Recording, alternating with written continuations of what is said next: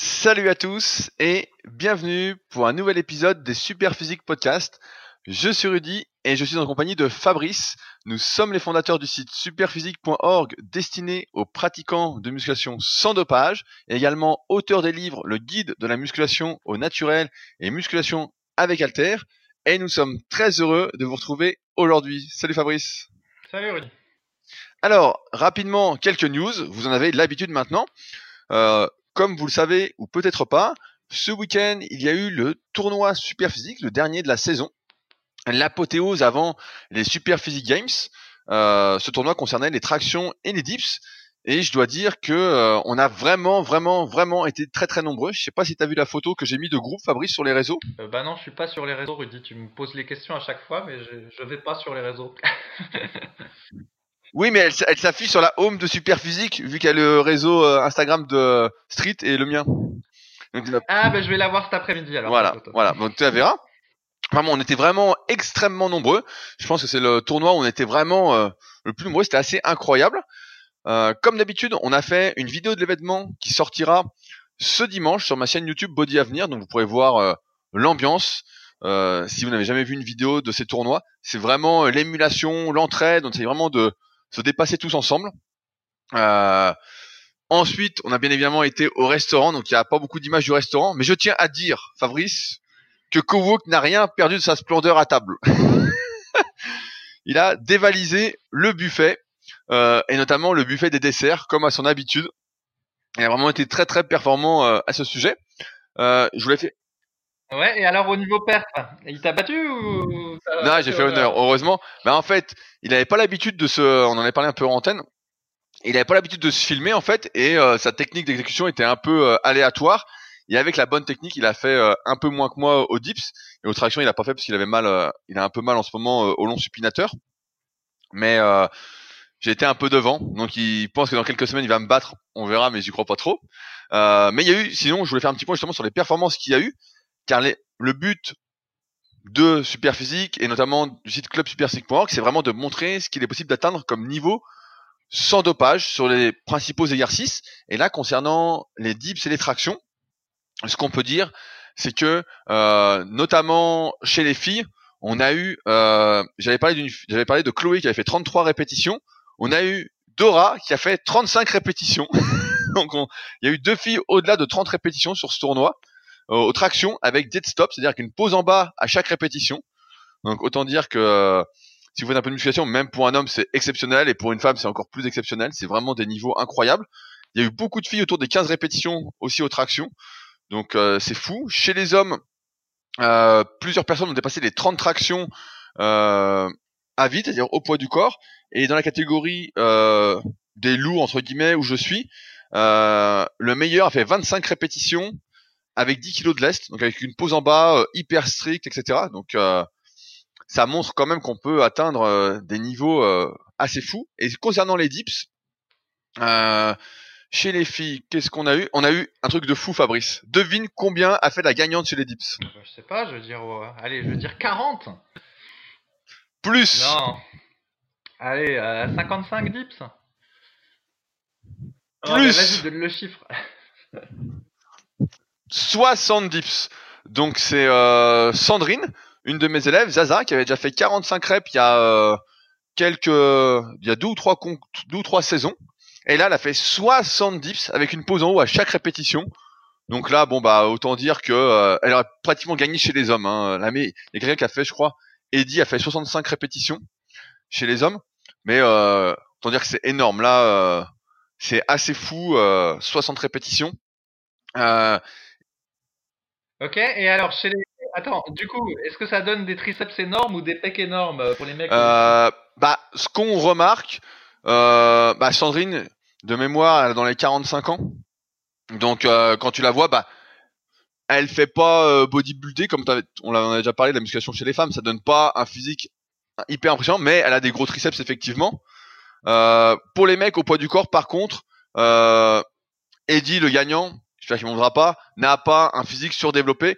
On voit plus que ceux qui gagnent dans ma catégorie, donc avec 20 kg de lest, euh, le vainqueur, bah, c'est le même contraction, c'est Victor.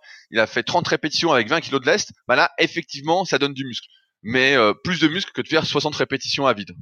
On voit vraiment, euh, voilà, c'est là. Ouais, c'est c'est ce qu'on savait, c'est que quand on va dans des répétitions très élevées, en fait, on perd la corrélation avec la, la masse musculaire. Ouais, ouais, quand il y a, il y a trop de stress métabolique par rapport à la tension mécanique.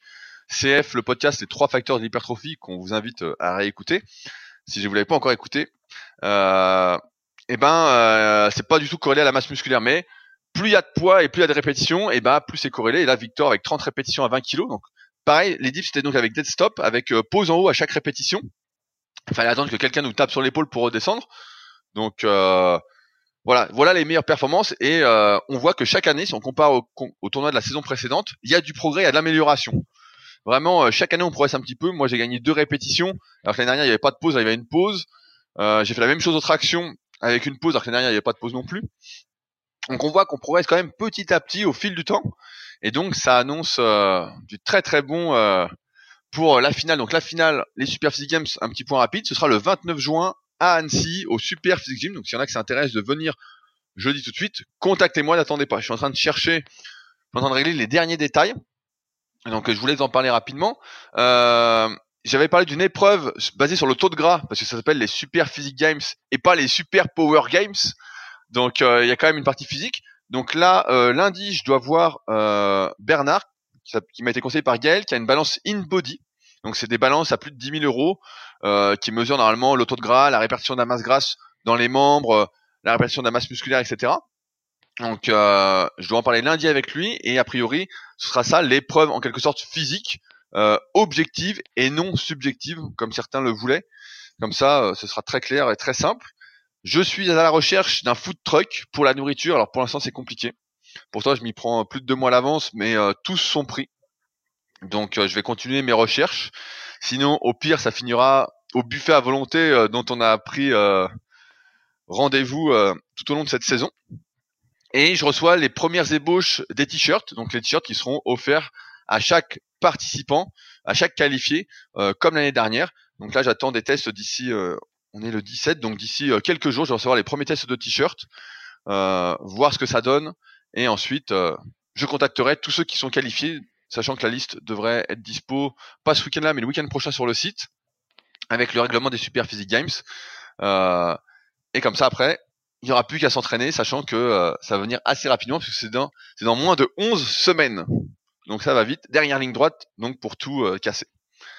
Euh, ça, et enfin, dernière petite euh, news entre guillemets, ça fait quelques semaines que je vous en parle, mais le week-end prochain, je serai à Montpellier au Krebs pour donner une conférence sur la réussite à travers le sport.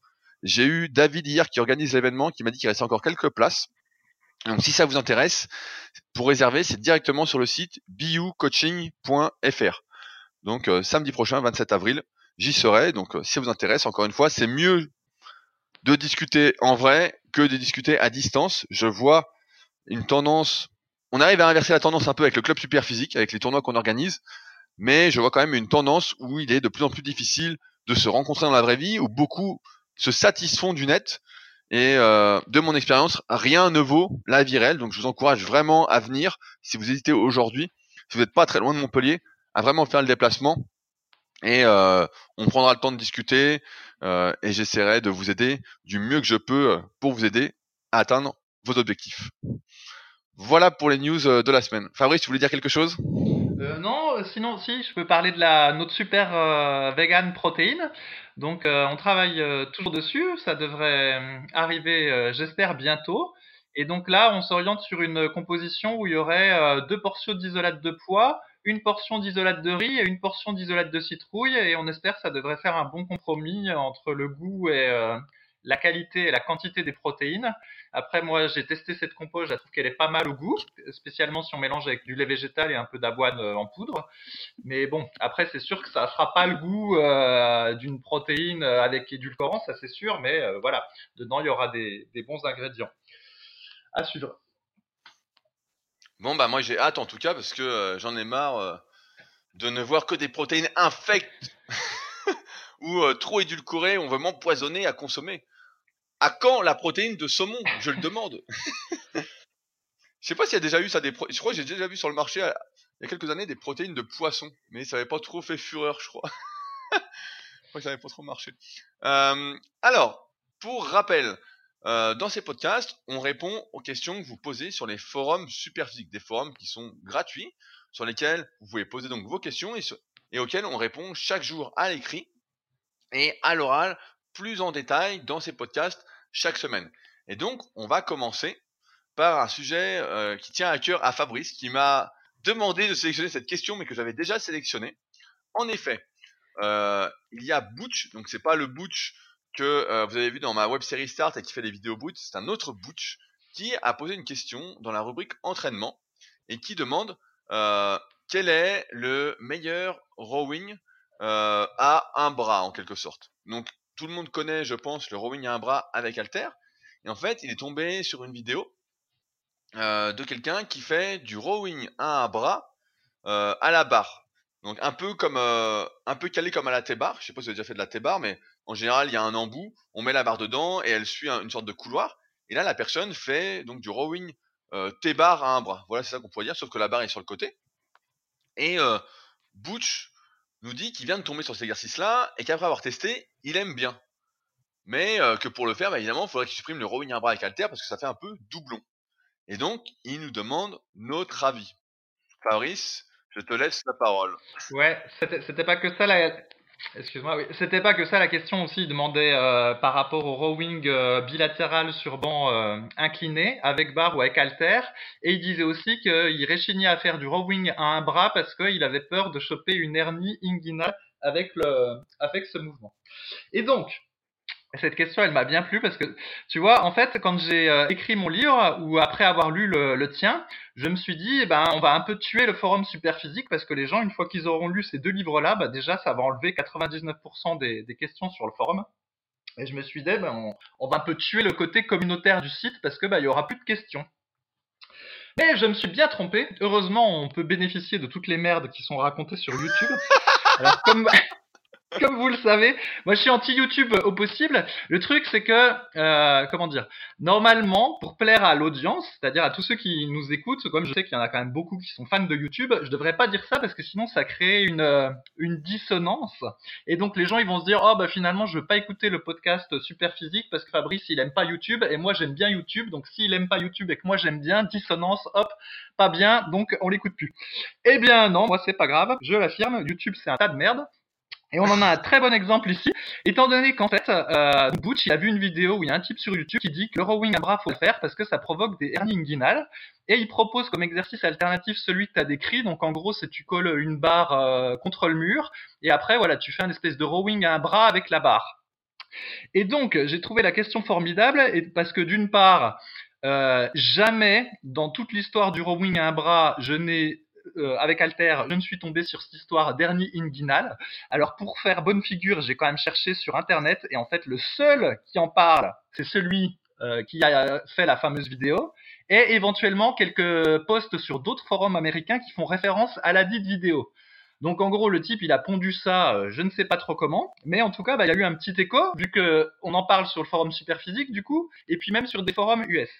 Et l'exo alternatif qui est recommandé, par contre, c'est un exo que je n'avais jamais vu. Enfin bon, je l'avais vu, euh, très ponctuellement, mais c'est un exo qui a jamais été pratiqué par aucun professionnel de la muscu, donc c'est un exo complètement farfelu, où tu as le dos qui n'est pas soutenu, alors qu'en fait, il y avait le dos qui était soutenu au rowing à un bras avec halter. Et donc, tu, tu te dis, c'est quand même dingue comment YouTube, du coup, peut arriver à faire en sorte de mettre le doute sur un exo qui a fait ses preuves et où le dos est placé dans une bonne position, comme le rowing à un bras avec halter, au profit d'un exercice tout pourri où le dos est, passé dans, est placé dans une position précaire, où le fait quand tu tires la barre, selon comme tu vas avoir l'angle de ton torse, et euh, la longueur de, de, ton, de ton bras, de ton torse. En fait, le, le tirage peut, va faire, va faire peut-être mal au poignet ou mal aux épaules parce que la trajectoire va pas être adaptée à toi. Donc en gros, un exercice qui n'a quasiment que des inconvénients. Et en fait, Butch, il a posé cette question parce qu'il se dit oui, j'ai testé le rowing euh, à un bras avec la barre et j'ai trouvé ça sympa. Mais oui, je pense que t'as, comme c'était la première fois que tu faisais l'exo, t'as testé avec un poids léger, hop, t'as congestionné, t'étais un petit peu content, puis t'as trouvé l'exo sympa. Mais tu le fais pendant six mois, tu vas voir que dès que tu augmentes les poids, tu vas avoir mal au poignet, mal au dos, et que cet exo-là, il, est tout pourri. Et donc, ce que je voulais rappeler, c'est un peu comment fonctionne YouTube, en fait. Pourquoi, pourquoi je suis contre YouTube? Parce que euh, ce qui se passe, c'est que souvent, les gens, quand ils commencent à poster sur YouTube, les pratiquants de muscu, au début, ils postent par passion. Donc, ils vont faire des vidéos euh, plus ou moins intéressantes où ils vont essayer de partager des choses. Et puis, euh, quand on partage des choses par passion sur Internet, d'expérience, ça dure deux ou trois ans. C'est aussi ce qu'on a constaté sur les forums euh, super physiques en leur temps, c'est que les, les, gens participent deux ou trois ans, puis après, ils en ont marre, puis ils viennent plus. C'est assez rare, euh, ceux qui font plus longtemps que ça. Euh, sur le forum Superphysique, il y a euh, le pseudo Train Hard euh, qui est là depuis longtemps, mais c'est rare. Et donc sur YouTube, après, ceux qui sont là depuis plus longtemps que deux ou trois ans, c'est qu'ils ont une, autre motivation. Et en général, la motivation qui prend le relais, c'est une motivation un petit peu pécuniaire, et donc c'est la, la passion va se mélanger avec une affaire d'argent. Et c'est un peu aussi le cas avec Superphysique. Voilà, on, gagne un peu notre vie avec le site Superphysique. En même temps, on partage des choses autour de la muscu, on est content. Mais si c'était que la passion, je pense qu'on n'aurait pas tenu 10 ans. Et c'est la même chose avec YouTube. Et donc, sur YouTube, pour gagner de l'argent, c'est très simple, il faut faire des vues. Or, pour faire des vues, eh ben, vous imaginez que si vous faites une vidéo qui s'appelle Tout savoir sur le rowing avec un bras avec halter, vous n'allez pas faire beaucoup de vues.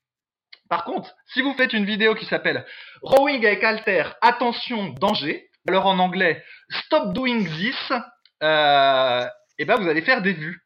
Et donc, bah, c'est pour ça qu'en fait, on est envahi de vidéos YouTube, euh, soit avec des exercices farfelus, soit avec des, comment dire, des exercices qui sont pratiqués, mais qu'on va vous dire qui sont euh, dangereux ou qu'il faut faire d'une autre manière, en fait. C'est simplement pour euh, attirer l'attention puis faire des vues, parce que ça devient le, business model. Et donc, c'est pour ça que je suis anti-YouTube, parce qu'au final, on en arrive à la question de, de Butch. Et donc, pour y répondre, eh ben, il n'y a pas de raison de remplacer le rowing à un bras avec halter par une autre variante à un bras, parce que le rowing à un bras avec, avec halter, c'est a priori la meilleure variante qui a fait ses, preuves. La version rowing sur banc incliné avec deux haltères, c'est un exercice complémentaire. En fait, tu n'as pas la même, euh, tu peux pas mettre aussi lourd. Euh, c'est moins confortable. En gros, quand tu commences à utiliser des haltères assez lourds, si tu as fait le test, je sais pas, tu prends des haltères de 30 kg, bah, tu verras que t'es un peu, ta poitrine est un peu écrasée. Ton amplitude de mouvement, elle est moins élevée qu'au rowing à un bras avec halter. Donc, en fait, c'est euh, la meilleure variante, le rowing à un bras avec halter, il n'y a aucun doute là-dessus. Et sur la question des hernies inguinales, euh, sauf si tu en as déjà une, dernier inguinale, il y a, euh, pour ainsi dire, aucun risque d'en choper une en faisant cet exercice. Voilà. Oui, bah, il y a plus de chances d'avoir une hernie inguinale si, par exemple, on fait de la presse à cuisse en poussant avec le ventre, si on se concentre pas bien pour serrer le ventre et ne pas le sortir, quoi. On a plus de chances si on met vraiment de la pression dans le ventre, et en général, le revenu à bras avec on met quand même très peu de pression. Après, c'est intéressant ce que tu dis sur YouTube parce que c'est vrai qu'au début, on partage tous par passion, tu partages ce que tu fais. En général, tu commences toujours là-dessus, par ce que tu fais, tes petites astuces, etc. Et à un moment, moi, je dirais pas qu'il y a cette notion euh, pécuniaire, parce que sur YouTube, très peu de personnes gagnent vraiment euh, de l'argent. Euh, avec YouTube, on gagne un petit peu, voilà, on gagne quelques centaines d'euros par mois, nous, avec notre chaîne, même si on fait pas beaucoup de vues. Donc certains doivent gagner peut-être 1000 ou 2000 euros, voilà. Enfin, avec ta Mais... chaîne Rudy Koya, parce que la chaîne Superphysique, il n'y a pas de pub activée, hein, je précise. Oui, oui, oui, avec ma chaîne euh, Rudy Koya. Euh, sachant que toutes nos vidéos que vous voyez euh, me coûtent de l'argent, coûtent beaucoup plus que ce que ça rapporte, mais c'est euh, un tour, enfin un écosystème. Euh, moi, je pense qu'il y a plus cette course en fait à la visibilité, pas forcément la course à l'argent, même si fait, effectivement il faut gagner sa vie, etc. Parce que la plupart des personnes ont un autre travail à côté de YouTube, mais c'est plus une course au nombre de vues, au nombre d'abonnés. On l'a vu pendant des années, et moi j'étais tombé un peu dans le piège aussi à un moment, c'est que tu fais des vidéos, tu cherches le titre qu'on appelle putaclic, et même aujourd'hui quand je mets un podcast, je cherche le bon titre. Euh, on, on, met la bonne vignette, donc pareil, je sais que des fois je mets des vignettes sur YouTube qui font que ça va pas cliquer, et ça me gêne pas spécialement parce que c'est pas mon but de toucher le plus de personnes possible. Et donc à un moment aussi, tu peux essayer pour avoir plus de vues, etc., de te dire, bah je vais essayer de plaire à tout le monde, faire des sujets euh, globaux. Tu l'as bien précisé aussi. Les gens, la plupart, adorent quand c'est des sujets polémiques, des trucs qu'on dit euh, stop, danger, euh, attention. Euh, dès que c'est dans la négation, ça interpelle plus parce que ça attise en quelque sorte euh, de vieux réflexes par rapport au danger et on se dit ah faut regarder. Alors qu'effectivement si tu dis comment bien exécuter le rowing à un bras, t'as pratiquement aucune chance de faire des vues sauf si t'es déjà connu et etc. Et donc en ce sens effectivement moi la question que je pose qui est peut-être un peu plus euh, dans le développement personnel c'est euh, et j'en parle souvent à ceux qui sont sur Instagram sur de moi etc c'est jusqu'où on est prêt à se corrompre pour monter, pour réussir, etc. chaque personne va avoir son petit degré de sensibilité là-dessus. on voit, bah, toi t'es pas sur les réseaux sociaux, mais donc là on parle de YouTube, mais tu vas sur Instagram, une fille qui veut monter et qui monte, c'est une fille qui se met cul nu. Voilà, en règle générale, donc donc c'est quand même sacrément culotté, voilà, on va dire ça. ce que je ne conseille évidemment pas. Et après, il y a également une différence euh, entre avoir beaucoup beaucoup de vues et gagner sa vie derrière. En général, si on cherche qu'à avoir de la visibilité, et qu'on propose aucune valeur derrière, par exemple qu'on montre son cul, euh, bah ça ne vend pas derrière. Nous, on avait travaillé avec une marque de vêtements qui n'existe plus actuellement, qu'un de mes anciens élèves avait, MyWar. On a fait d'ailleurs une énorme vidéo pour tout expliquer avec Arnaud sur la formation Superphysique, pour ceux que ça intéresse. Euh, et donc, on avait bien vu ceux qui vendaient de ceux qui vendaient pas. Euh, on avait accès aux chiffres, etc. Parce que j'étais un peu manager de la marque. Et euh, on a vu que, par exemple, les filles qui montraient leur cul sur Internet, qui avaient aucun contenu, etc. Certes, elles avaient 200 000 abonnés, mais derrière, elles vendaient pas un vêtement. Que les mecs qui étaient toujours torse nu, qui disaient no pay, no gain, bah ça vendait rien non plus. Voilà, qu'il fallait quand même du contenu, etc. Donc c'est pour ça que c'est difficile. Et moi je comprends parce que moi j'étais en ce milieu, j'ai fait des vidéos pendant 10 ans en me filmant devant mon canapé ou sur mon balcon, etc des vidéos d'entraînement que je fais encore de, euh, de, temps en temps, même si maintenant j'ai pris plus la tournure de vidéos euh, documentaires, on va dire. C'est plus dans ce sens-là, en essayant de faire découvrir des choses. Euh, c'est quand même difficile de trouver le bon équilibre sur YouTube pour rester dans cette notion de plus-value, d'apporter quelque chose. Et c'est marrant ce que tu dis parce que c'est, je sais plus qui disait ça, mais il disait si c'est sur Internet, c'est que c'est vrai. Et moi, j'ai tendance à penser exactement l'inverse. C'est si c'est sur Internet, c'est possiblement faux. Vraiment à penser l'inverse. Parce que là, comme tu l'as dit, je sais plus, je crois que c'était euh, X, je crois, l'athlète entre guillemets, euh, l'auteur américain de la vidéo qui disait voilà l'hernie inguinale, etc. Et le mec a réussi entre guillemets, réussi, voilà, vraiment entre guillemets, à faire croire que le revenir à bras avec alter allait provoquer des hernies inguinales et qu'il fallait faire un autre exercice à la con euh, encore plus dangereux et que ça allait être mieux. Et euh, donc c'est assez fou d'y penser, mais souvent, et c'est ce que je pousse à faire notamment avec Leadercast, c'est quand vous voyez quelque chose, remettez-le en question. Euh, on a parlé, je crois, du farfelu la semaine dernière. J'en ai parlé cette semaine sur mon compte Instagram, etc., où je publie bah, un article par jour, donc ça diffère un peu euh, des autres comptes qui mettent no pay, no gain. Mais si c'est farfelu, c'est mauvais signe. Si vous ne comprenez pas la logique qu'il y a derrière, c'est que c'est mauvais signe. Tout doit pouvoir s'expliquer simplement, ça doit être très très très clair. Si on essaye de vous embrouiller, euh, que ça vous... Voilà, c'est illogique. En général, fuyez, c'est que c'est faux, c'est que c'est n'importe quoi. Si vous si quelqu'un conseille un exercice et que vous voyez que euh, c'est bizarre, la personne a le dos rond ou quoi, et qu'on vous dit non non c'est bien, etc. Vous savez que c'est de la daube. Si quelqu'un vous conseille, euh, je sais pas, n'importe quelle technique d'exécution, le, le 3x7 dont on a parlé la semaine dernière, la méthode 21, bah pareil, vous voyez bien que ça n'a aucune logique, ça, c'est à dormir debout. Donc tout ça, bah, il faut les fuir. Et euh, c'est vrai que malheureusement, malheureusement entre guillemets, je dirais pas malheureusement, mais je pense qu'il y a une segmentation à faire de soi-même entre les professionnels entre guillemets du milieu qui s'expriment d'un côté. Donc euh, on pourrait imaginer, bah voilà, euh, les coachs, les kinés, les ostéos, etc., qui parlent de ce qu'ils font, qui donnent des conseils par rapport à ça, et la personne lambda qui donne des conseils entre guillemets, qui devrait euh, ne pas donner de conseils et plutôt ne parler que de soi. Mais après, comme a dit Fabrice, c'est peut-être une notion monétaire ou une notion d'ego. Je veux plus de vues, je veux plus ceci. Mais derrière, je fais rien pour avoir ça. Enfin bon, on pourra en reparler longtemps. Ouais, puis encore, je suis même pas, je suis même pas sûr en fait de ce propos-là, Rudy, parce qu'on voit que même des gens, des experts en fait, ont tendance à aller dans le polémique. Par exemple, je sais plus comment il s'appelle, McGill, je crois, c'est un type qui est spécialiste de la colonne vertébrale au, Canada ou aux USA à un moment donné, il a lancé la polémique en disant oui, il faut plus faire de crunch. Un crunch, ça abîme plus le dos que le squat. Enfin, ça fait plus de force de cisaillement dans le bas du dos que le squat ou quelque chose du même acabit, je me souviens plus.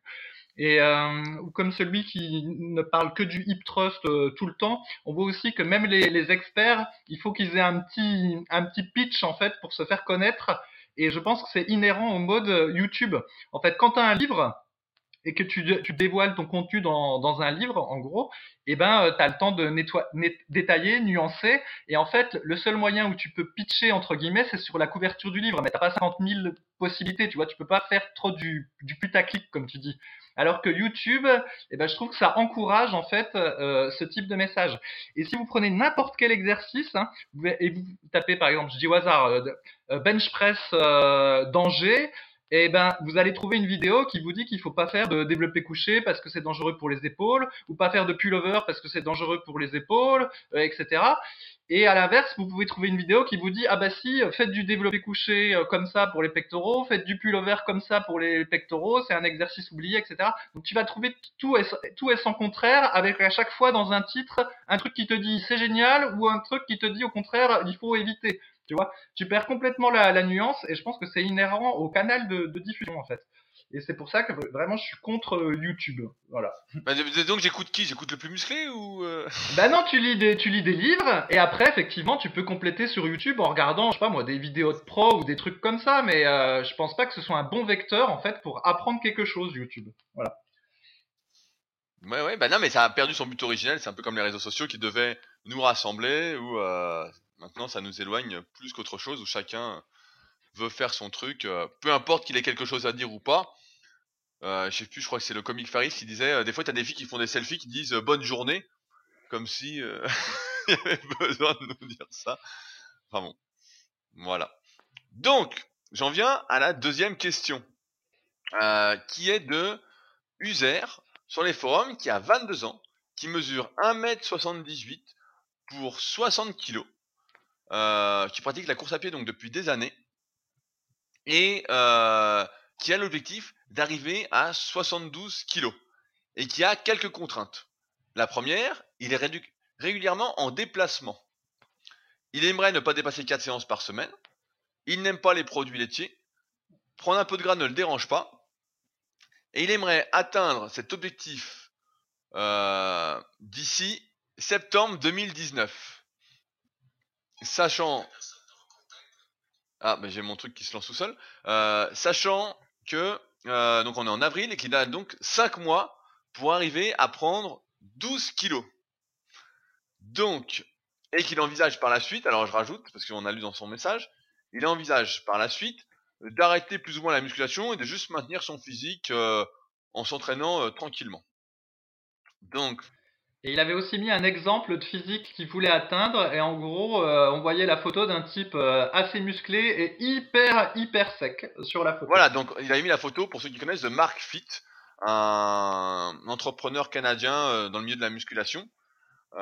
et donc, il voudrait ressembler à ça. Donc, que penser de prendre 12 kilos en 5 mois, Fabrice? Là, on va, on va enlever la photo de Marfit parce qu'effectivement, si tu veux ressembler à Marfit en 6 mois, je pense que tu peux oublier. C'est même pas dit que tu ressembles une fois dans ta vie, même avec ta meilleure volonté euh, possible. Euh, sinon, en fait, il y a, c'est quand même possible de prendre beaucoup de kilos d'un coup parce que c'est ce que j'avais fait quand j'étais adolescent. Moi, j'avais pris une dizaine de kilos euh, en deux mois quand j'ai commencé la muscu. En fait, je faisais 1m79, 58 kilos, quelque chose comme ça. Et en quelques mois, j'étais passé à 68 kilos pour 1m79. Donc j'étais quand même toujours euh, très léger, mais j'avais réussi à prendre beaucoup de kilos d'un coup. Et c'était, il y avait sûrement du gras, mais euh, c'était pas mal de muscles. Donc quand on débute, c'est possible, spécialement à l'adolescence et spécialement si on peut manger beaucoup, etc. Après, lui, voilà, il a la, lui, il avait la vingtaine. Euh, il a montré des photos, il était pas très sec sur ses photos, alors que moi, ben, justement, j'ai mis des photos de comme j'étais à 16 ans. Effectivement, je faisais 1m79, 58 kg, mais j'étais euh, hyper sec, un peu comme, comme Bruce Lee, pour ceux qui, qui voient.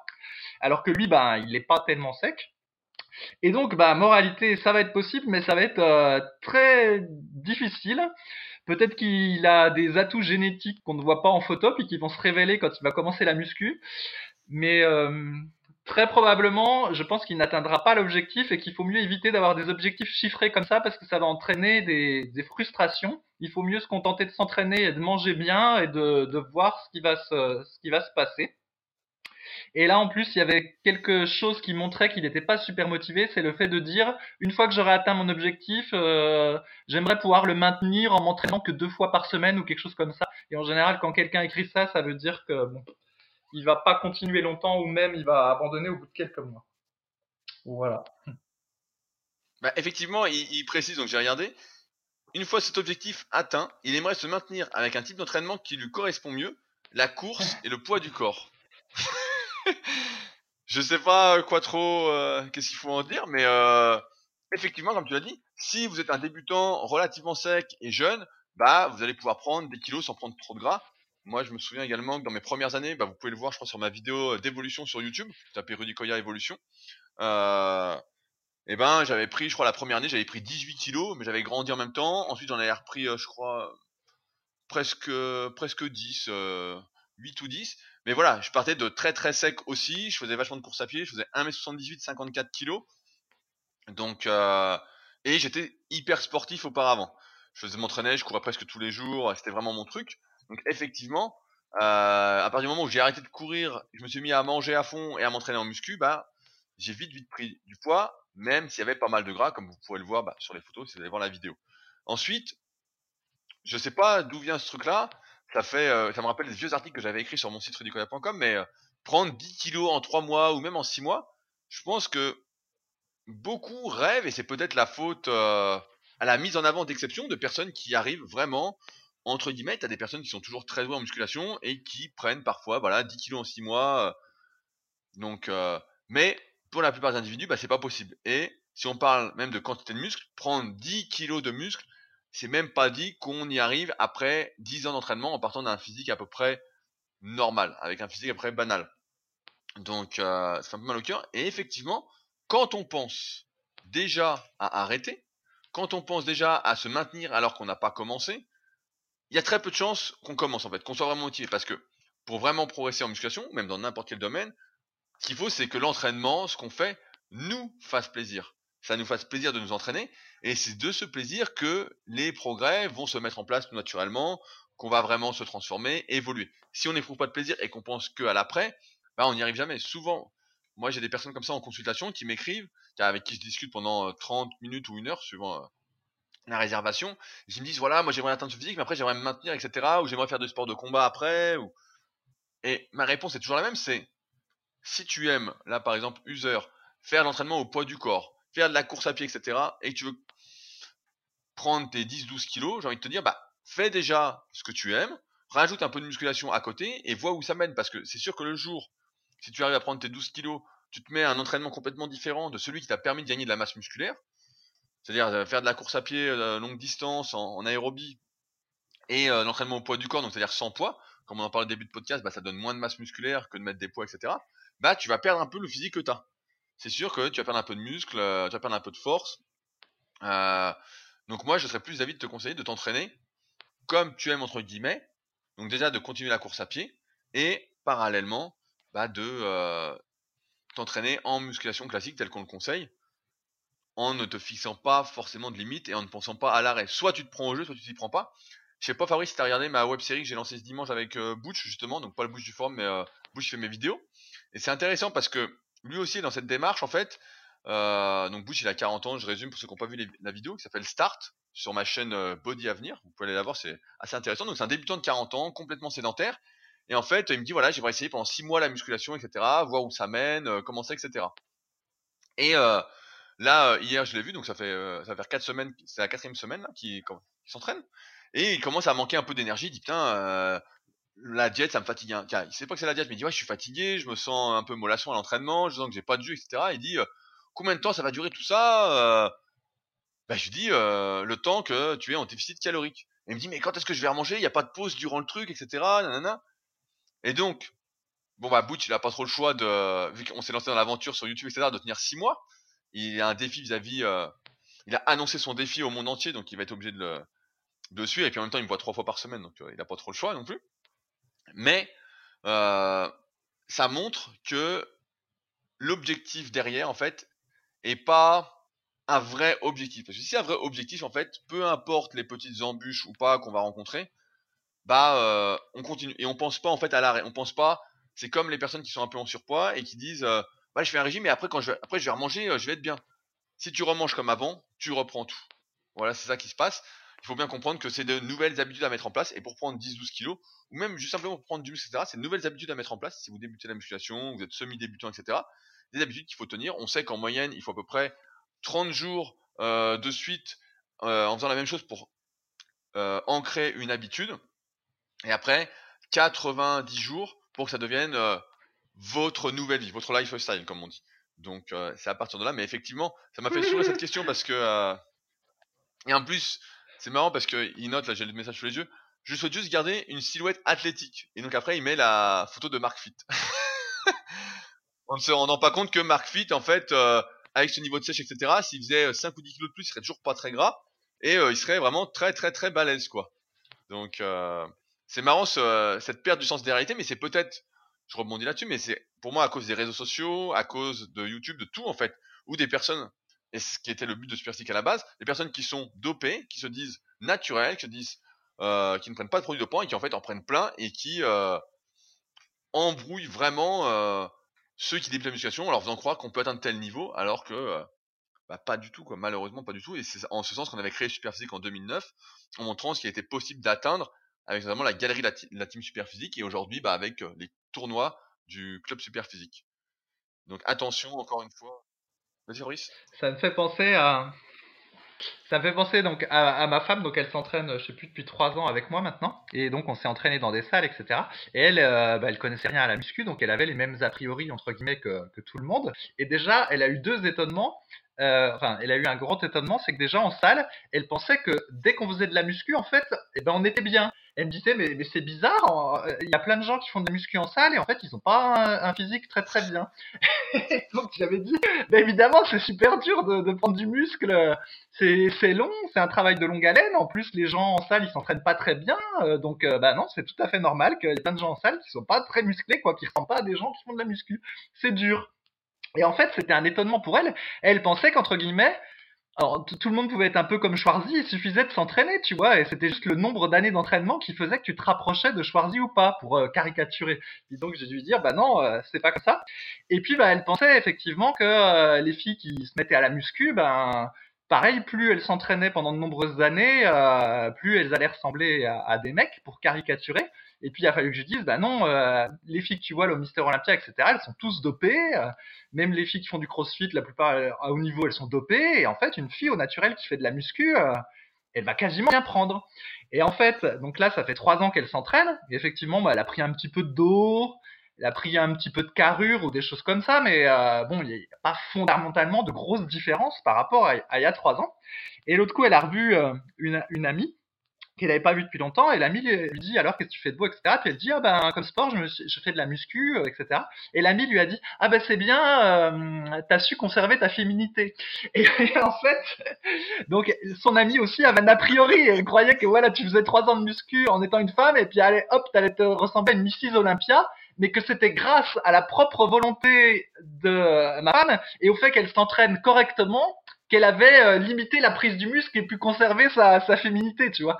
Mais et du coup, c'est drôle, tous ces, tous ces a priori, quoi. Parce que, euh, voilà, elle, elle, essaye de s'entraîner le plus dur possible, euh, mais pour autant, voilà, le muscle, il tombe pas comme ça, tu vois. Et il y a aussi des mecs, c'est pareil, ils se mettent à la muscu, puis ils disent, je m'y mets, mais je vais doucement, parce que ressembler comme Schwarzy, ça, ça m'intéresse pas, tu vois. Moi, je veux rester naturel. oui, mais toi, toi d'ailleurs, donc c'est un choix de pas être comme Arnold Schwarzenegger. Parce que si tu voulais, tu, tu comme lui, Ouais, c'est ça. Moi, je veux pas avoir trop de biceps parce que.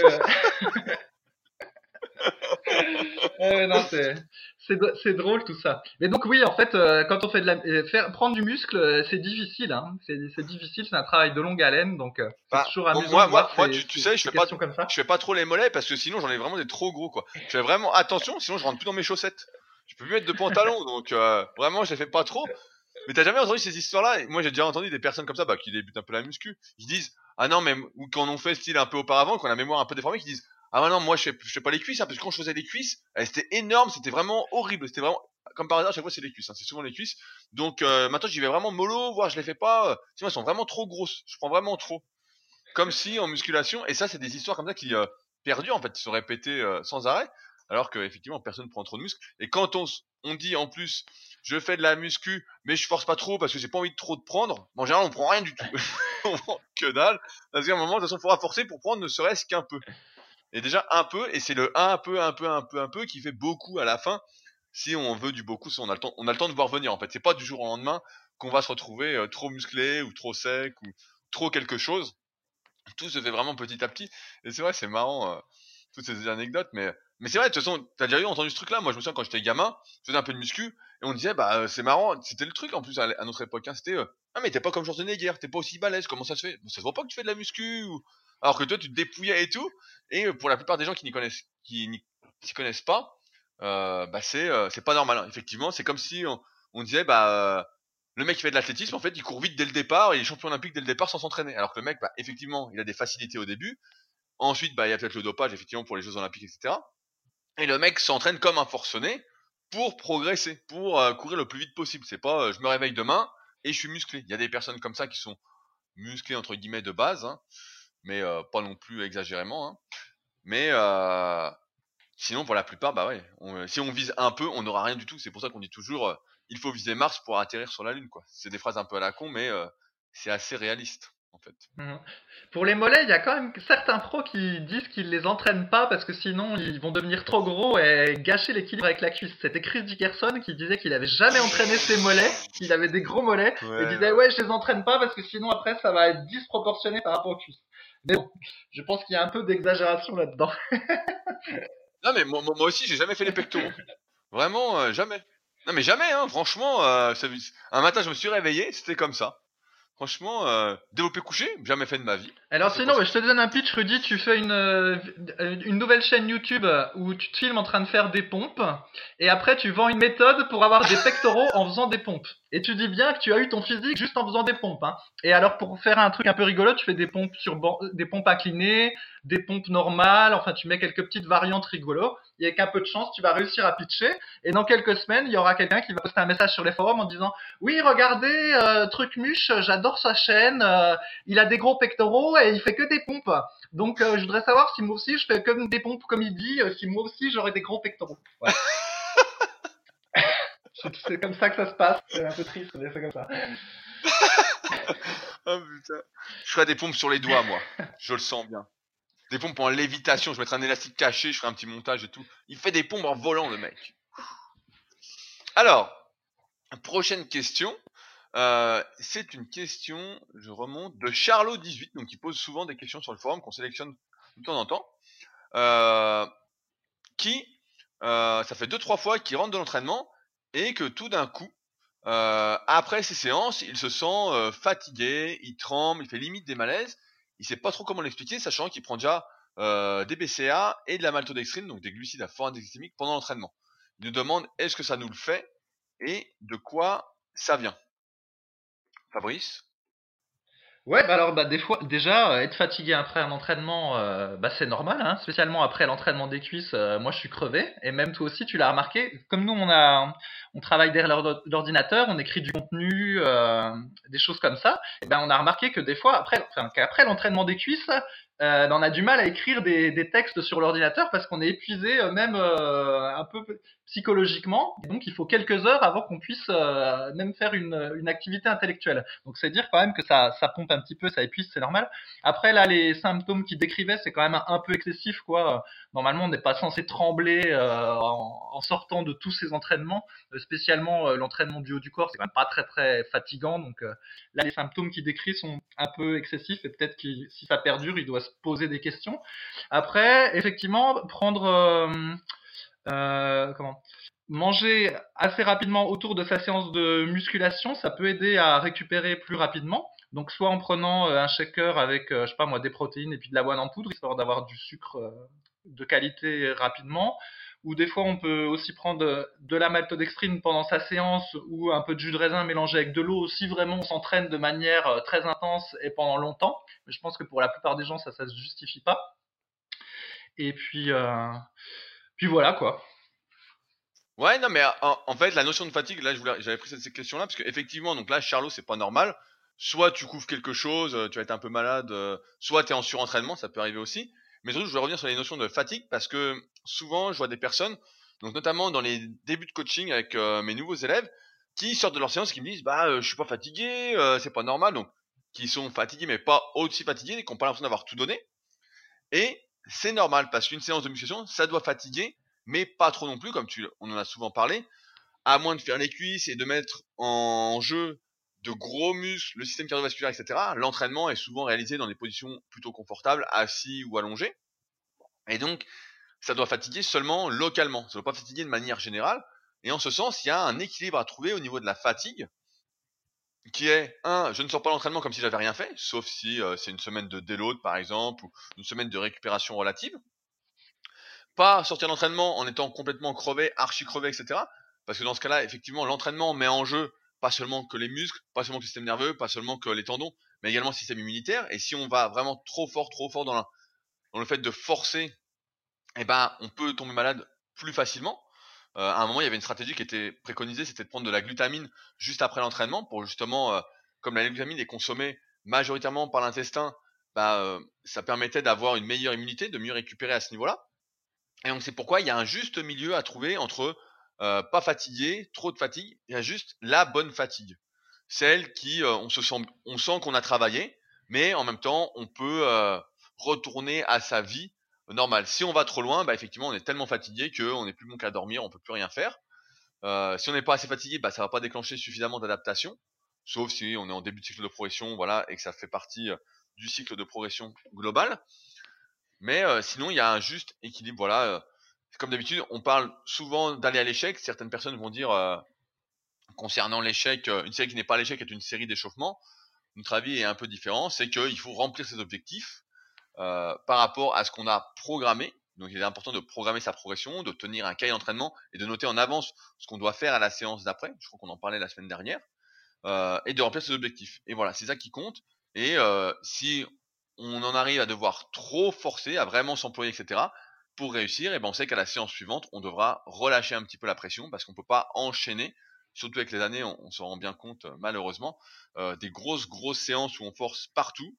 Euh, et que ça continue à passer. Donc vraiment euh, l'anticipation par rapport à la difficulté qu'on a pour adapter au mieux ces cycles de progression et ne pas finir dans des grosses fatigues. C'est peut-être ce qui se passe pour Charlot. Ça fait plusieurs séances qui force comme un malade, bah, c'est normal en fait à un moment euh, d'être complètement cuit, euh, étant donné que ça impacte toute, tout le, corps. Oui, puis après, il y a aussi ce qu'il fait dans la vie. Je sais pas s'il est étudiant ou quoi, mais c'est vrai qu'il faut pas oublier que des fois, ben, si vous travaillez tous les jours et puis que ben, au travail c'est un peu stressant, même si c'est pas du stress musculaire, c'est une forme de stress et du coup, quand s'ajoutent les séances de muscu par là-dessus, ben, des fois ça, ça, peut faire trop. C'est, le, le problème. Quand on n'est pas des athlètes professionnels qui bénéficient de tout le temps nécessaire pour récupérer, ben, les différents stress de la vie quotidienne ou de l'entraînement peuvent se cumuler, puis du coup, euh, on peut avoir une fatigue euh, excessive. Sinon aussi, je voulais dire que euh, paradoxalement, les séries plus longues, même si elles sont moins efficaces pour prendre du muscle, provoquent plus de fatigue généralisée. Et donc, je m'explique. Si jamais, par exemple, à la presse à cuisse, vous faites, je sais pas moi, 4 séries de 8 avec 2 minutes 30 de pause ou 3 minutes de pause, qui est probablement le type d'entraînement le plus optimum euh, pour prendre du muscle, en gros, donc des séries euh, mi-lourdes avec des bons temps de repos, et eh ben euh, physiquement, vous serez moins fatigué que si vous faites par exemple 4 séries de 15 avec 1 minute 30 de pause. Et donc en gros, quand vous mettez l'accent sur le stress métabolique, qui est moins efficace pour prendre du muscle, et eh ben vous avez des séances d'entraînement qui sont plus éprouvantes physiquement. Et donc sur la plupart des exercices polyarticulaires, si vous vous amusez à faire des séries entre 12 et 15 répétitions, si vous prenez le temps de pause d'une minute 30, et eh ben vous verrez c'est très vite épuisant. Alors que si vous en restez à des séries de 8-10, avec 2 à 3 minutes de pause entre les séries, bah normalement, même si vous allez à l'échec, c'est quand même qui n'est pas recommandé à chaque fois, comme on l'a déjà maintes fois dit, et eh ben c'est quand même cool quoi. En général, euh, c'est pas très crevant euh, ce type d'entraînement. Donc euh, voilà. Oui, oui, ça, ça fatigue pas des masses. Et donc, bah, c'est parfait parce que tu rebondis directement sur le sujet que je voulais aborder. Donc, c'est Frore sur, euh, dans la catégorie entraînement sur les forums. je voulais juste faire une petite précision parce qu'il y a pas mal de personnes en fait qui m'écrivent euh, en privé et qui n'osent pas utiliser les forums. Donc, euh, j'en profite pour faire une petite mise au point. de peur que les forums, en fait, il y ait trop de messages, que ce soit dur de s'y retrouver, etc. Et en fait, je vous invite vraiment à aller faire un tour sur les forums Superphysique et à voir qu'on a essayé de bien organiser les forums avec plein de sous-catégories, etc. Et que quand on est sur un forum, on n'est pas obligé de lire tout ce qui s'y trouve. On peut seulement faire des recherches. Si on a une question, on peut poser ces questions. Et comme vous voyez, on y répond vraiment en détail. Euh, on les a conçus pour que ce soit facile en fait à utiliser et vraiment ça aide. Donc n'hésitez pas à l'utiliser. En général, quand on m'écrit en privé une question générale, je renvoie sur le forum pour la poser pour que la réponse profite à tous, euh, étant donné que tout ce qui est euh, questions personnelles, etc., relève plus de coaching et des consultations que je dispense. Oui, et on peut, on peut, on peut aussi s'abonner aux discussions, comme ça on reçoit un mail quand il y a eu une réponse. Et il y a aussi qu'on essaye d'avoir une bonne ambiance sur les forums euh, super physiques. Et par le passé, il y, a, il y a 10 ans ou il y a 15 ans, il y avait des espèces de clans qui se mettaient sur les forums, puis euh, les, il y avait beaucoup de blagues qui étaient faites, et parfois, bah, quand il y avait un nouveau qui venait, euh, il se faisait chambrer, mais un peu trop chambrer en fait. Et donc là, euh, ce truc-là, c'est fini. Et en fait, quand il y a des nouveaux, euh, éventuellement, on peut titiller un peu, mais euh, personne va se moquer ou être méprisant parce que sinon, bah, il dégage et puis c'est tout. En fait, on veut pas une logique de clan comme on a pu avoir par le passé. Donc n'ayez pas d'inquiétude, personne se moquera de vous, même si vous avez un physique pas terrible ou quoi que ce soit. On se moquera, on vous titillera si vous avez des objectifs irréalistes, mais on se moquera pas de vous. Voilà, si vous voulez ressembler à Mark Fit en six semaines je pense que on vous titillera un petit peu. Donc, tout ça pour dire que il y a Frore qui a remonté un message dans la catégorie entraînement sur le forum concernant les séries longues pour prendre du muscle. En effet, j'ai écrit un article il y a quelques années, je ne sais pas de quand ça date, alors je remonte, euh, de 2012, que j'ai refait l'année dernière, donc en 2018, euh, vraiment plus complet, qui est un des articles les plus vus sur mon site, donc rudicola.com. Et donc, euh, Frore relance le, ce sujet-là et nous demande si les séries longues peuvent s'adapter à tous les exercices ou s'il y a des exercices en particulier qui ne sont pas adaptés à leur pratique. On va définir tout de suite ce qu'est une série longue. Une série longue, c'est au-dessus de 12 répétitions. On va dire qu'en dessous de 12 répétitions, c'est une série moyenne. Entre 8 et 12, c'est une série moyenne ce qui est utilisée dans la plupart des salles de musculation, dans la plupart des programmes. Qu'en dessous de 8, aux alentours de 6 et moins, c'est des séries courtes. Et qu'au-delà de 12, c'est des séries longues. Donc, Fabrice, est-ce que les séries longues sont adaptées à tous les exercices eh ben, C'est plutôt adapté aux exercices euh, monoarticulaires ou d'isolation.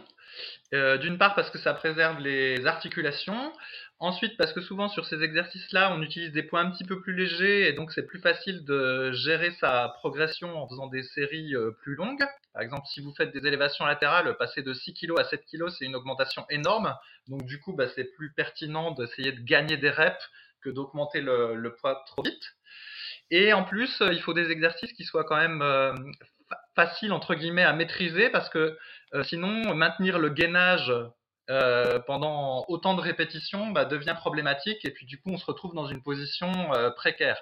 Typiquement si vous prenez le rowing bar buste penché à 90 degrés, un exercice qu'on ne recommande plus même si euh, il donne de bons résultats pour ceux qui le tiennent, eh ben vous n'allez pas faire une série de 20 répétitions là-dessus parce que c'est trop risqué vis-à-vis de la position du dos.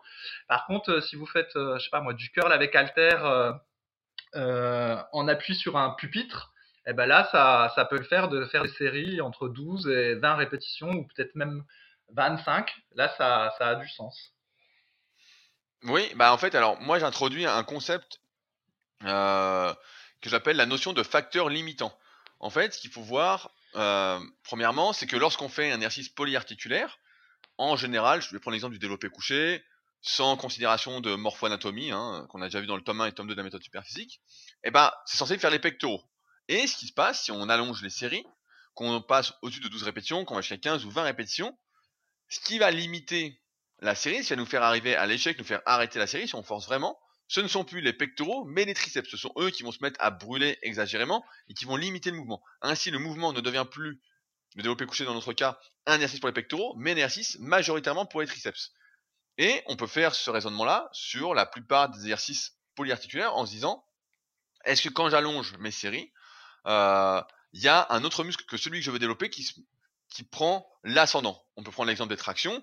Si on fait des séries très très longues de tractions, comme là on a fait pour le tournoi super physique, qu'est-ce qui m'a limité? C'était les biceps. À un moment, j'ai eu les biceps à partir de 15-16 répétitions qui ont commencé à brûler, et c'est pas le grand dorsal qui a commencé à me limiter.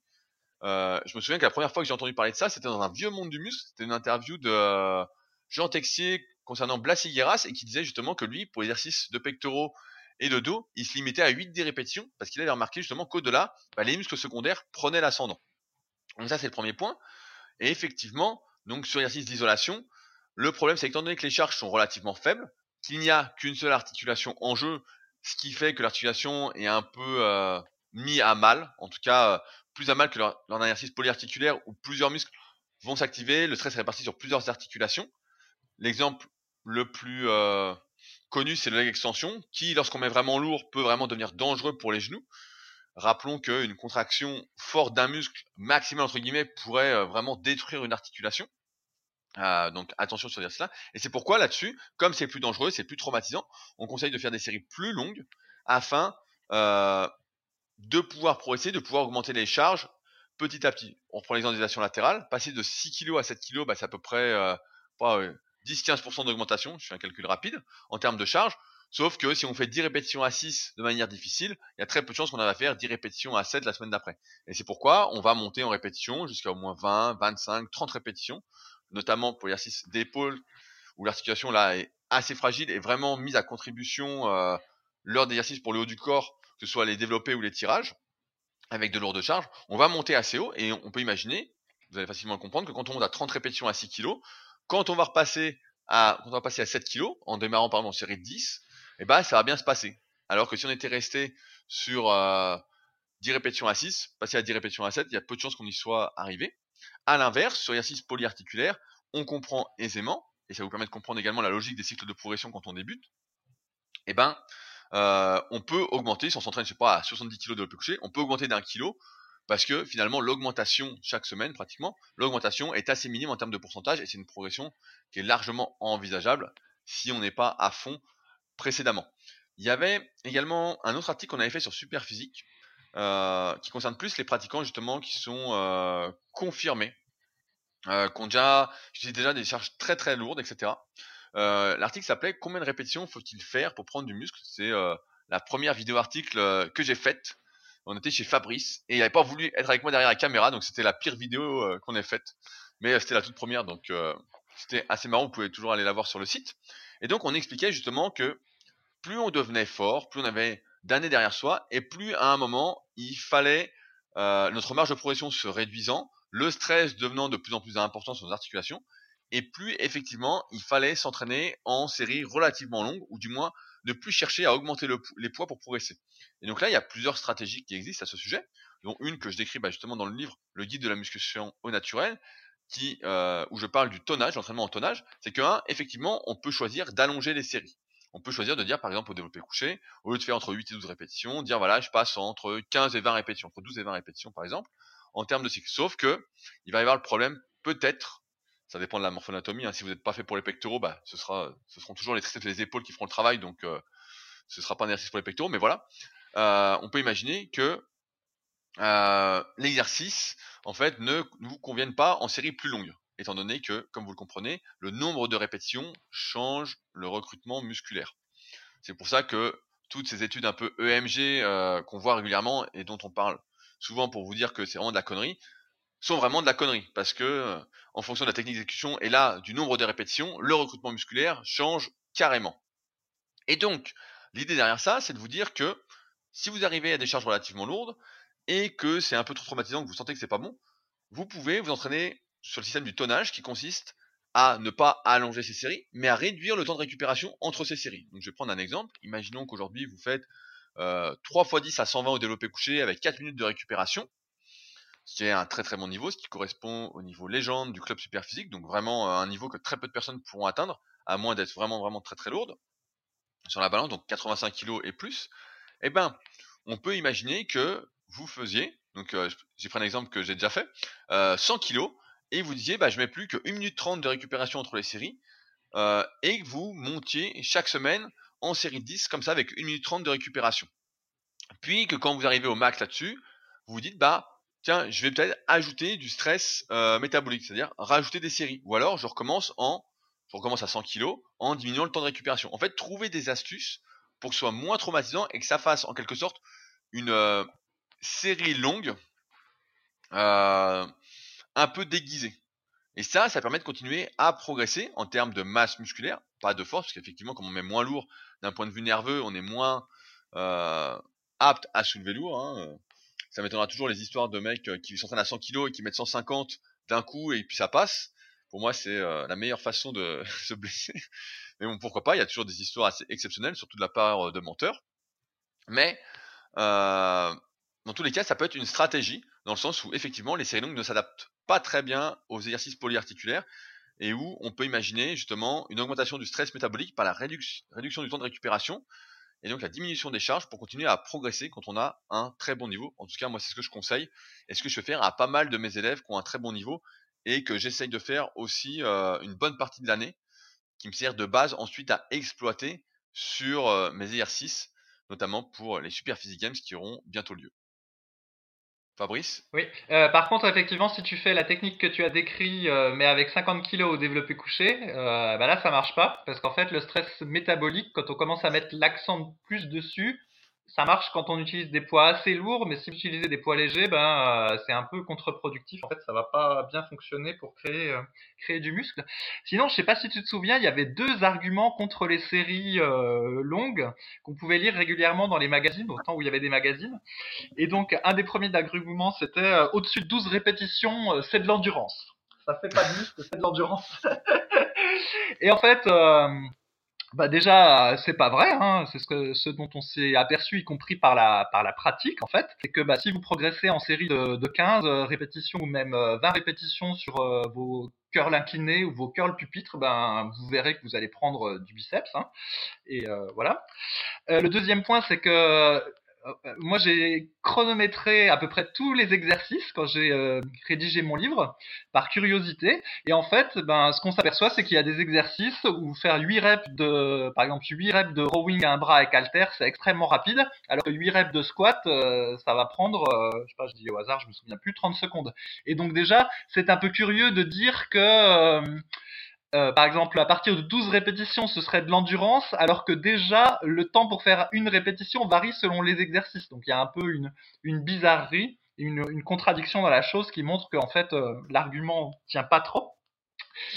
Et un autre argument qu'il y avait, c'était euh, si vous faites des séries longues, c'est comment dire, c'est votre cardio qui va fatiguer avant et en fait vous serez limité par votre cardio et pas par vos muscles. Et ça, je me souviens que c'était un argument euh, qui était pas mal sorti, euh, qui était celui d'Arthur Jones ou des hitters. Et c'est assez rigolo parce que je vous dis la mauvaise condition physique que vous avez si à partir de 15 répétitions au développé couché, vous n'arrivez pas à faire la 16e à cause d'un problème cardio.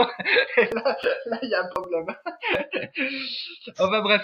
Donc tout ça pour dire qu'effectivement les, les séries euh, longue, on va dire entre 12 et 20. Après, pour les élévations latérales, ça marche de monter plus. Pour les abdos et les mollets, éventuellement. Après, dépasser les 20 répétitions sur les bras, euh, je suis un peu plus euh, réservé. Ça va peut-être faire trop de stress métabolique pour le coup, et du coup, ça va finir par être contre-productif pour prendre du muscle. Mais donc, bref, sinon, on voit que les séries longues, ça, c'est intéressant dans l'entraînement. Et en plus, de notre expérience aussi, ça permet de, de durer.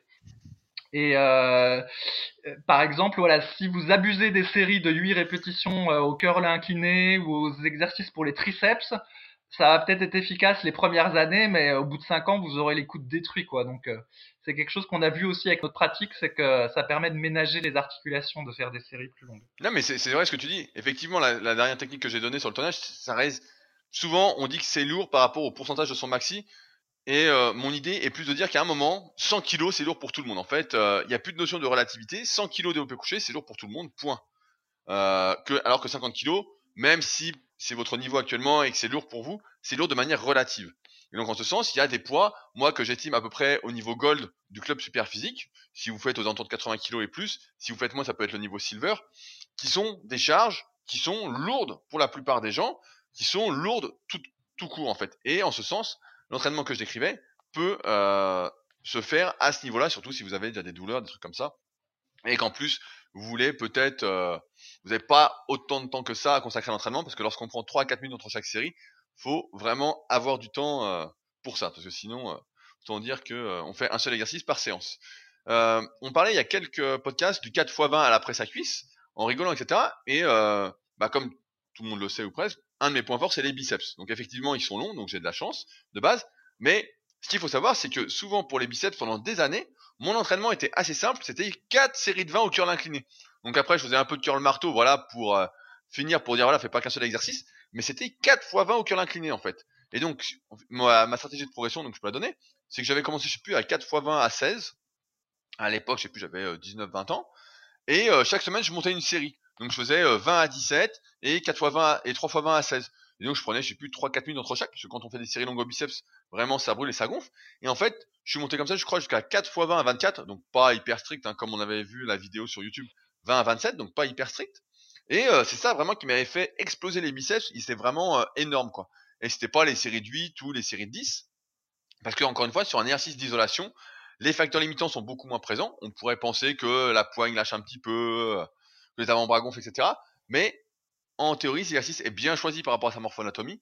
On reste bien sur le muscle qu'on veut cibler et ça marche du tonnerre. Donc à l'instar du 4 x 20 à la presse à cuisse pour prendre des cuisses, le 4 x 20 au cœur incliné, franchement, vous pouvez essayer. Si vous avez l'habitude de séries relativement courtes entre 8 et 10, et vous allez voir que il va se passer quelque chose. Tu vois, Yann de la team, bah lui, il faisait que ça pour les biceps. Il faisait 4 x 20 au cœur incliné. Je me souviens euh, de séances qu'on allait chez lui l'été c'est les biceps c'était 4 fois 20 au curl incliné et il faisait que ça. Et euh, ça nous prenait genre 30 euh, 40 euh, minutes rien que pour faire ça le temps de s'échauffer de faire et à la fin on avait les bras énormes en fait, on pouvait plus bouger. Et je parle de ça parce que j'ai repris les séries longues un peu pour le curl incliné vu que je fais vachement de lourd là pour le dos euh, pour les games. Donc j'évite de trop tirer sur les biceps en même temps et je vois ça gonfle en fait, tu fais ta séance et ça gonfle à fond. Là, j'ai des courbatures au biceps, je les ai fait hier donc ça donc plutôt cool. Et j'en profite d'ailleurs pour te tenir au courant Fabrice de mon gobelet squat. Dans 5 semaines, je fais le 4 x 20 à 1,30. Oh, j'ai même prévu. Tu es bien présomptueux, jeune homme, tu es bien présomptueux. et eh bah, Kowo qui était là cette semaine, je sais pas s'il a, il a dû voir quand j'ai fait. Quand j'ai fait mes, mon 4 x 15 à 50, et franchement, il y a rien. Franchement, euh, je me dis, euh, je me dis vraiment, ce Fabrice, il a plus du tout la rage en lui, quoi. Il a tout perdu, euh, il a vraiment, il a vraiment perdu le spirit, quoi. Il a vraiment plus rien dans le sac, quoi. Parce que bon, ça m'a pas l'air. Euh... bon, demain, donc on est jeudi, je fais 4 x 16. Ah bah tu es un véritable athlète. Donc dans 5, dans 5 Voilà, j'ai le droit de mettre un t-shirt athlète Oui, tu peux. Parce que j'hésite, j'hésite à en acheter un. Parce que comme ça, je me sentirais plus athlète, je pense. Et sinon, donc si je me sens plus athlète. Attends, je termine juste un truc sur les biceps parce que donc là, euh, tu as donné ton truc de faire euh, 4 séries de 20 au curl incliné, puis euh, après tu complètes par du marteau ou du curl pupitre. C'est marrant parce que c'est complètement l'antithèse euh, des programmes qu'on pouvait voir dans les magazines de muscu euh, par le passé. Donc vous vous en souviendrez peut-être plus, mais pour les biceps par le passé, c'était courant de voir un truc euh, 3 séries de 6 répétitions au curl barre Z, suivi de 3 séries de 8 répétitions au curl avec rotation, suivi de 3 séries de 6-8 répétitions au curl marteau. Et surtout des séries de 6-8 répétitions pour favoriser euh, l'hypertrophie euh, myofibраire. Voilà.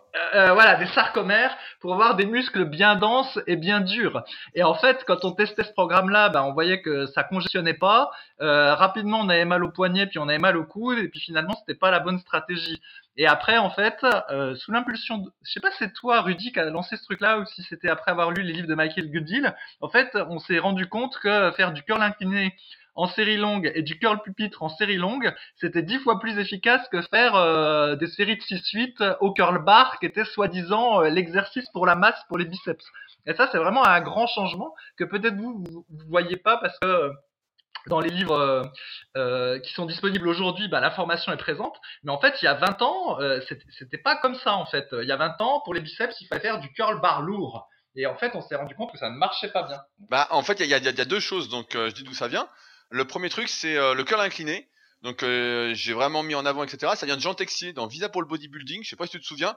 Il avait fait des pages sur le curl incliné et notamment sur Leroy Colbert, euh, un, un blague des années 60-70 qui avait des bras monstrueux, qui faisait que du curl incliné ou presque. Et donc à partir de là, bah, je m'étais mis au curl incliné et j'avais vu que ça marchait. Et pour les séries longues, bah ça vient pas de Jérôme, de Gundil, parce que lui a toujours été justement sur du très très lourd, notamment pour les biceps, etc. C'est plus Yann en fait. Yann a toujours été dans ce truc de, euh, lui il adorait faire des séries longues des 4 x 20, même au coucher il faisait 4 x 20, des trucs comme ça. Et euh, donc je faisais du curl incliné et un coup j'avais essayé et là j'avais dit putain mais c'est euh, pas magique mais d'un coup franchement tu vois que tu vois que tu prends quoi. Tu vois que alors que effectivement après dans les magazines il y avait ça c'est le programme de l'hiver que tu as cité. Il y avait le programme de l'été où tu faisais 3 fois 12 15. sur euh, trois exos. Et des fois, t'avais même un mec qui disait ah moi je fais pas les bras. Et euh, sinon, t'avais l'autre mec qui disait euh, moi j'ai un programme force pour les bras, je fais du curl bar en série de 4. donc euh, il y avait toujours des trucs comme ça, mais effectivement donc curl incliné c'était Texier, Visa pour le bodybuilding et série longue c'était surtout Yann qui faisait ça. Parce que Jérôme, lui, a toujours été adepte du lourd. Et euh, même si on le voit faire des séries longues, euh, encore aujourd'hui, des fois dans ses vidéos, c'est surtout du dégressif, du partiel, du truc, etc. Il a jamais été, été trop adepte, justement, euh, des séries longues comme ça. Sauf pour des séances de récupération, qu'il appelle les séances de récupération, et qui, pour nous, euh, nous donnent toujours des courbatures ou nous crèvent euh, exagérément. Mais voilà pour la petite histoire du 4 x 20. Ah oui, oui, et il y avait aussi le, il y avait aussi les séances, euh, trois séries de 6-8 de curl barre droite trichée Ah oui. pour bien cibler le biceps, et après tu passais à la barre Z pour cibler le brachial. bon, par contre, si t'avais un valgus au bras, bah, ça t'explosait les poignets, puis t'avais plus de poignets, mais ça c'était de ta faute. Fabrice, Fabrice, j'ai une idée pour ta chaîne YouTube Trucmuche. Une vidéo. Ça va s'appeler, euh, je sais pas, prendre 10 cm de tour de biceps en deux semaines. Je sais pas, faut trouver un titre à la con. Tu fais donc donc cur- ton curl bar lourd, barre droite. Ensuite, tu fais du curl bar Z, donc pour le brachial. Vous avez bien compris qu'on déconne. Et tu finis par du la méthode 3 x 7 avec barre. Et tu fais une vidéo comme ça. Prendre 3 cm de biceps avec juste une barre. Ça s'appelle. Je pense que ça peut cartonner.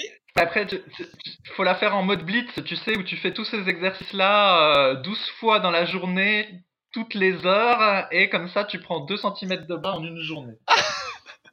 Il y a Kovo qui me, il me reparlait des blitz la semaine dernière, là, on discutait et tout. Il me dit, ouais, putain, quand on était plus jeune, on faisait des blitz et tout. Ça marchait pas. Il dit, là, j'ai voulu réessayer, j'ai mal partout. ah, je dis, bah oui, forcément. Ça marche plus comme avant, toutes ces conneries, mais euh, c'est marrant, les blitz. Enfin bon, toutes les conneries qu'on a vues. Donc voilà. Testez le 4x20 au cœur incliné, vous m'en direz des nouvelles, vous allez voir, ça gonfle à fond. Et monter d'un kilo par semaine sur une série. Voilà, ça, c'est un petit secret. euh.